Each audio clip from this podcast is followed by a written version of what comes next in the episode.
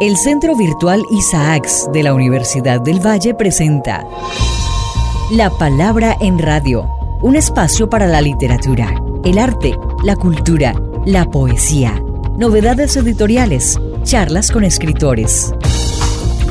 La Palabra en Radio, domingos 10 de la mañana por Univalle Estéreo. Dirige y presenta Darío Enao Restrepo. La Palabra en Radio.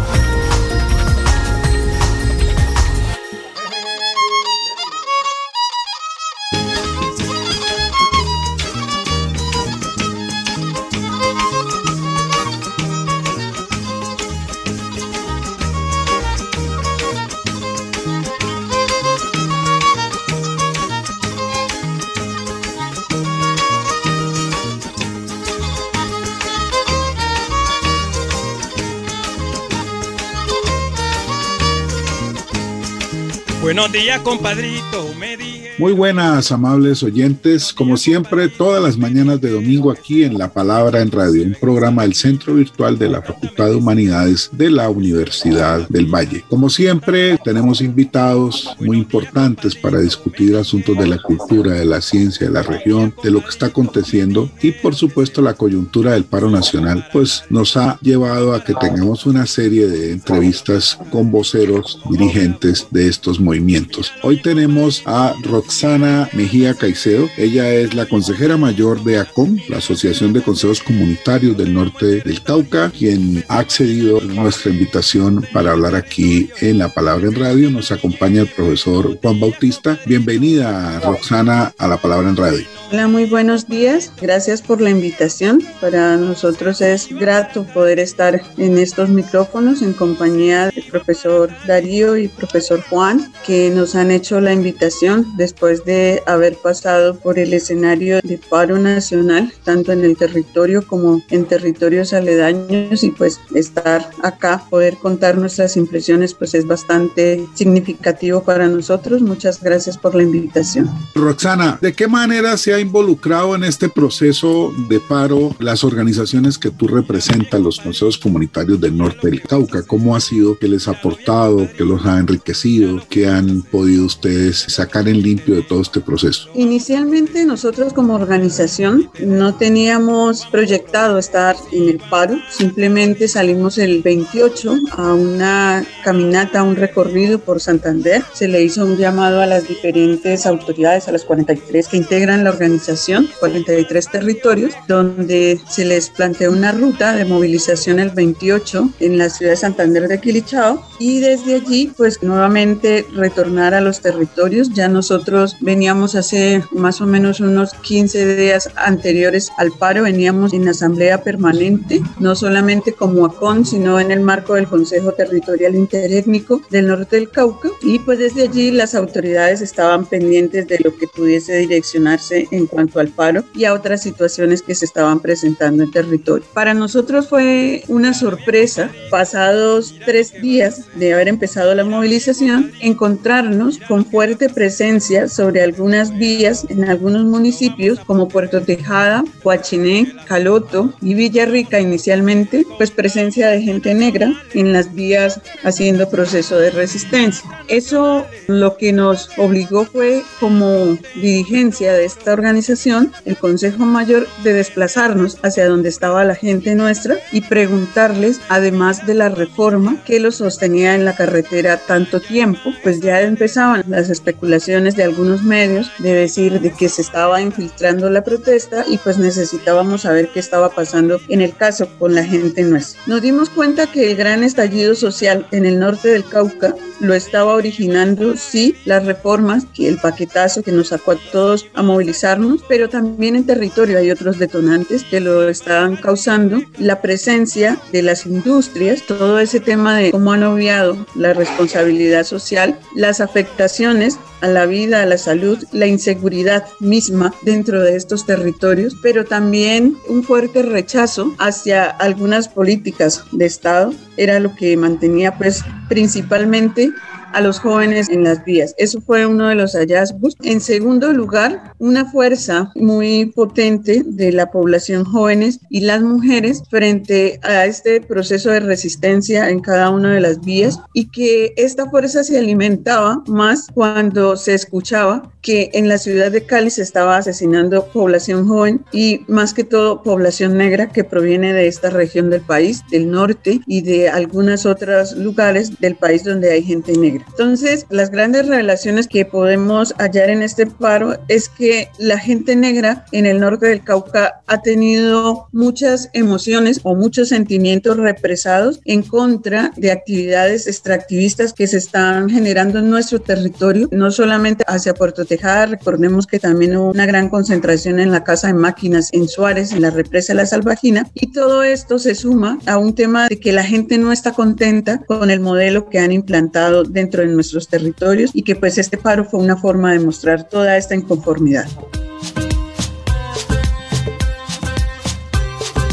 Buenos días para la audiencia, para Darío, para ti. Roxana, tú señalas un aspecto que es muy importante y es el del sentimiento, de la emoción. Como comunidades negras, ¿crees que todo esto que se denomina el racismo estructural de alguna forma aflora en este tipo de estallido social? Sí, nosotros creo que venimos siendo víctimas, lo hemos manifestado en diferentes espacios, de que hay un racismo estructural y sistemático sobre los territorios donde está la gente negra y hay un racismo ambiental que se manifiesta con la presencia de empresas altamente contaminantes en nuestro territorio y esas prácticas de racismo se trasladan a los territorios donde está la gente negra, como en medio de una manifestación pues vemos que en las ciudades la mayoría de la gente que está es gente negra salida de regiones y que sigue siendo víctima del racismo estructural por el cual salieron de sus territorios. El mismo racismo con que a veces se omite la aplicación de las políticas en los territorios donde están las comunidades étnicas, de cómo se diseñan desde un escritorio las decisiones que hay que aplicar en estos territorios, porque quienes toman las decisiones en este país no pueden llegar hacia donde están las comunidades porque están bajo la estigma de ser zonas rojas y que representan algún peligro para ellos, pero para las comunidades que estamos ahí asentadas pues no lo representa. Esa estigmatización también se ha sentido a lo largo de que cuando son las comunidades las que ponen la voz para rechazar actividades o acciones que van en contravía de nuestros planes de buen vivir en estos territorios pues son catalogados como pertenecientes a grupos subversivos o estar financiando este tipo de actividades. Entonces, si nos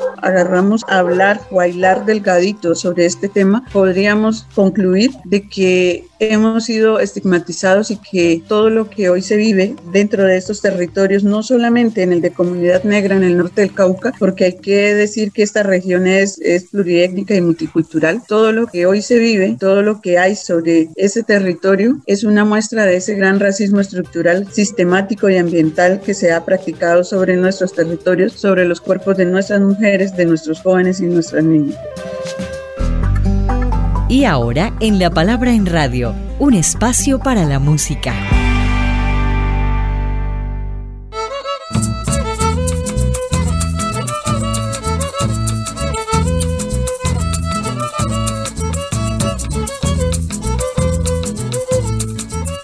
Hola, buenos días. Bienvenidos a La Palabra en Radio. Están escuchando Benimole con la cantautora Irma Valencia Ortiz. Esto es una fuga caucana de San Miguel, Buenos Aires, Cauca. Hoy nos acompaña el proyecto Tejido Sanador, La Divina Labor. Son dos sanadoras, ellas son de Cali, Ingrid Gómez Mancipe y Lina María Osorio, en el Paso del Aguante con el colectivo Biblio Huerta del Aguante. Saludo cordial para todos y todas. Soy Ingrid Soraya Gómez, tejedora, tejedora de telar, tejedora de encuentros, mamá mochila del tejido sanador La Divina Labor, arte terapeuta, profesora de yoga y bueno, en especial amante de la vida. El tejido es amor, el tejido es orden, el tejido social es autoestima, amarnos a cada uno primero para poder amar lo otro, la otra, los otros. Estamos acordándonos a través del tejido que somos seres humanos dignos, dueños, copropietarios de nuestro territorio que nos pertenece a todos y que lastimosamente requerimos tomar acción casi que violenta entre comillas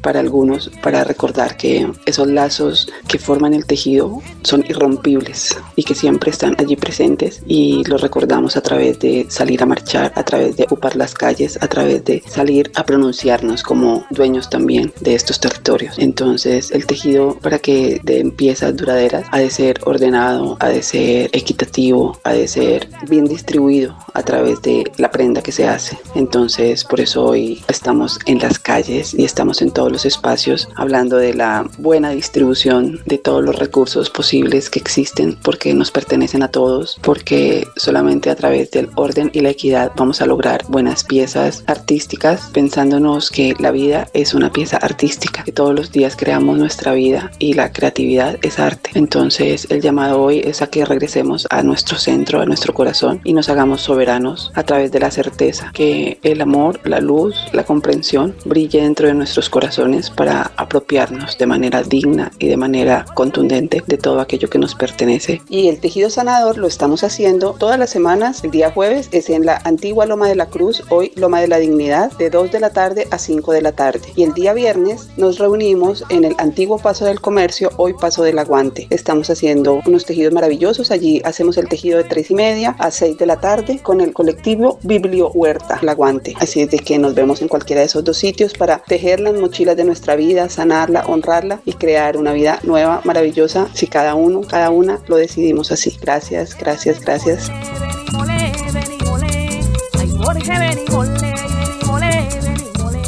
La palabra en radio quería preguntarte sobre los líos, dijéramos, específicos que tienen ustedes de tierras y lo que han logrado alcanzar y lo que no han conseguido pues con el Estado. ¿Cómo es el tema de la tierra en este momento para las comunidades del norte del Cauca? Mira, hoy la gran mayoría de la tierra apta para la producción está en manos de los ingenios azucareros, pero también una gran porción la tienen las industrias. Hoy, a partir de las movilizaciones que ha hecho el pueblo negro, desde el 86, cuando se implanta la represa de la Salvajina en este territorio, pues hay alrededor de 350 acuerdos incumplidos y además de ello está el tema de la titulación colectiva de la que somos objeto los consejos comunitarios en medio de la ley 70 y el decreto 1745. No ha sido fácil acceder a este beneficio, puesto que hoy el gobierno nacional pareciera que está cuidando más los intereses de la empresa privada que los intereses de la comunidad en general. Hay una proyección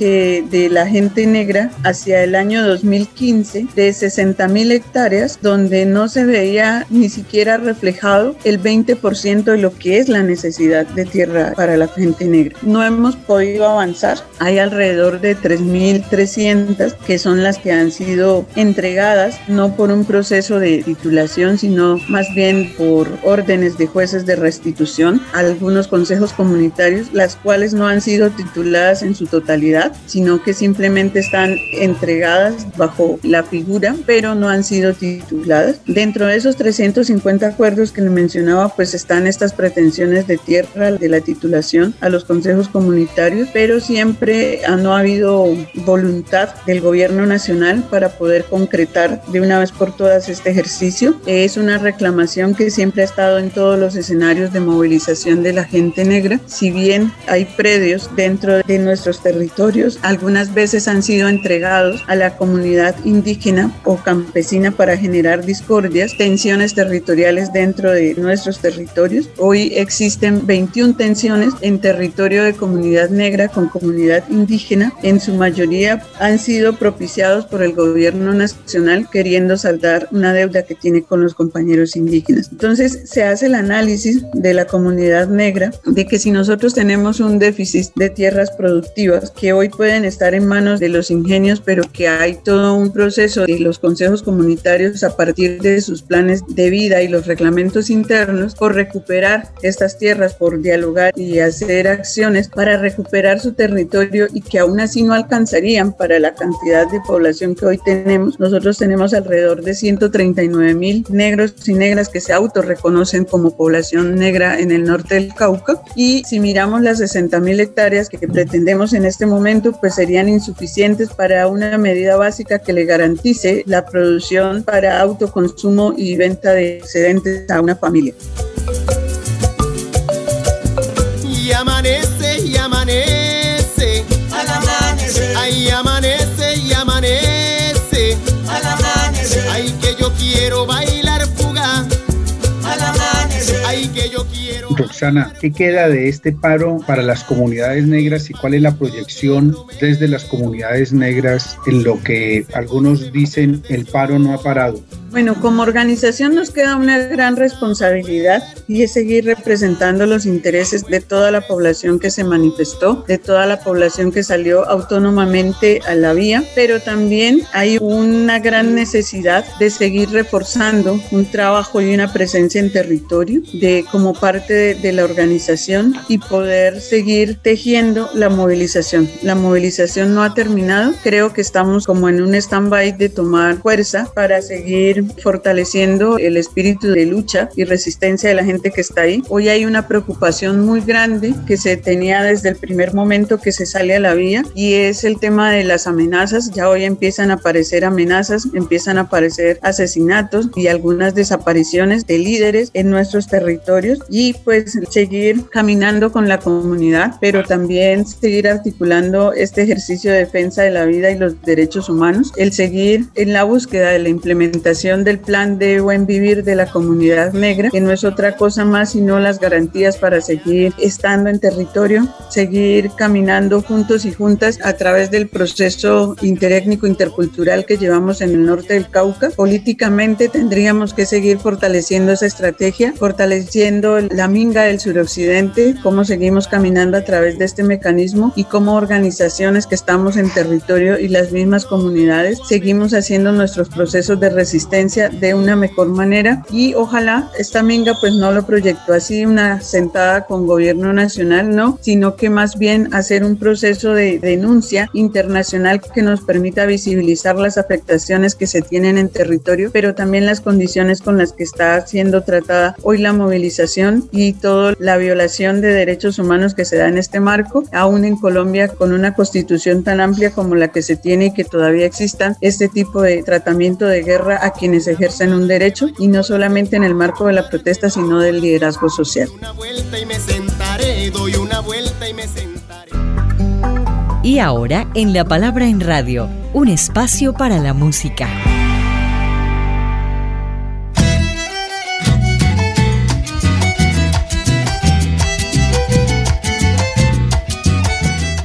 Están escuchando la agrupación Dejando Huellas. Ellos son embajadores de la música Violines Caucanos de Puerto Tejada. Y continuamos con el círculo de tejido por el hilo que nos conecta, porque lo que se teje desde la unión, nada lo rompe. Con la sanadora Lina María Osorio. Yo estoy aquí porque a mi padre de crianza, que es Diego Delgadillo, lo mataron en su casa en presencia mía y pienso que como este tejido me sanó a mí y sé que esa herida tan grande, que fue tan honda, que fue su muerte, aquí la puedo reconstruir, la puedo sanar y la puedo trascender, elaborarla. Todas las veces la elaboro, que todos de alguna manera él nos cruzó por su ética, por su forma de ser, por su alegría.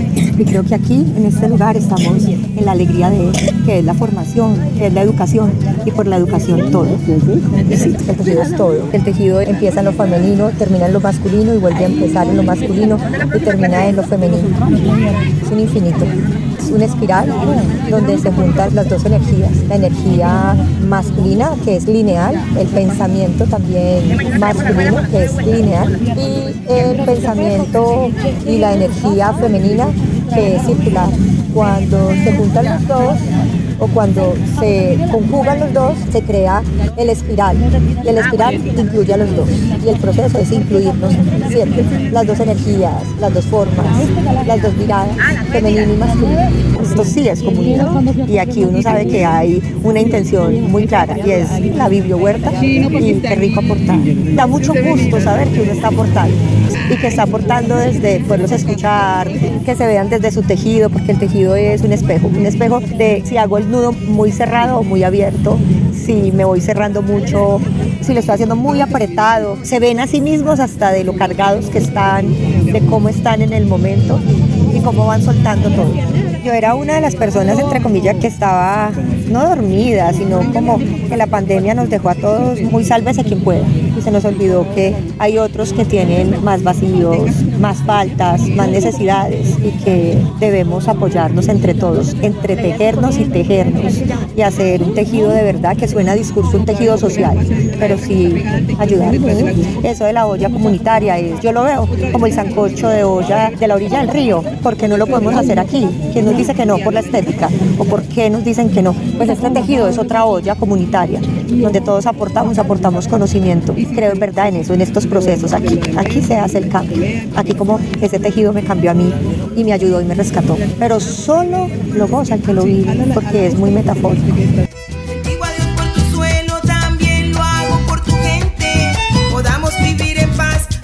La palabra en radio.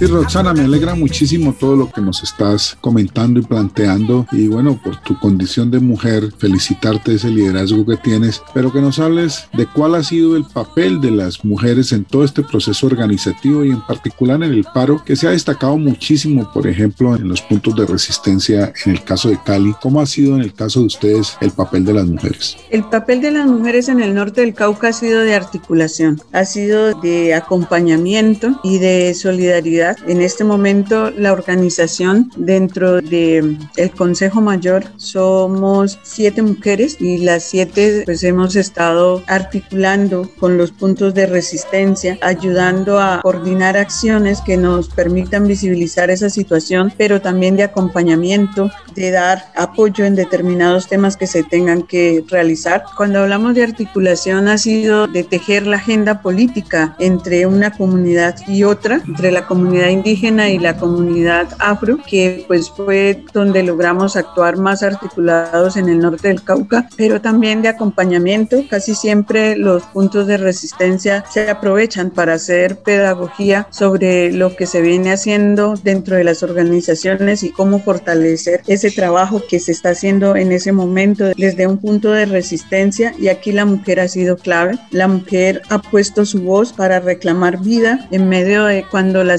situación ha estado más tensa dentro de los puntos de resistencia. Las mujeres han sido muralla para proteger la vida de los jóvenes. Las mujeres han sido las que han dado las alertas para llamar la atención sobre casos que se están presentando, pero también ha sido un punto o un puente para buscar la interlocución y los diálogos que nos permitiesen salir de una mejor manera de este primer escenario de movilización. Recordemos que en el norte del Cauca, una de las funciones de nuestra organización fue la de tejer puentes entre la institucionalidad, los empresarios y la comunidad movilizada para generar grandes diálogos que le dieran salida a esta primera fase del paro y lo seguimos haciendo. Las mujeres hemos estado dispuestas a generar espacios de diálogo que no violen el derecho a la protesta, pero que sí nos permitan seguirla ejerciendo en mejores condiciones.